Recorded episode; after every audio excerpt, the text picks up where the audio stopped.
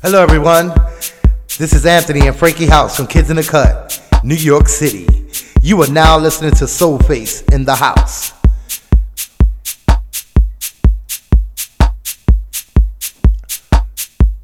Yo, what's going on? This is Anthony and Frankie House from Kids in the Cut. You are now tuned in to Soul Face in the House. Relax, check out the vibe.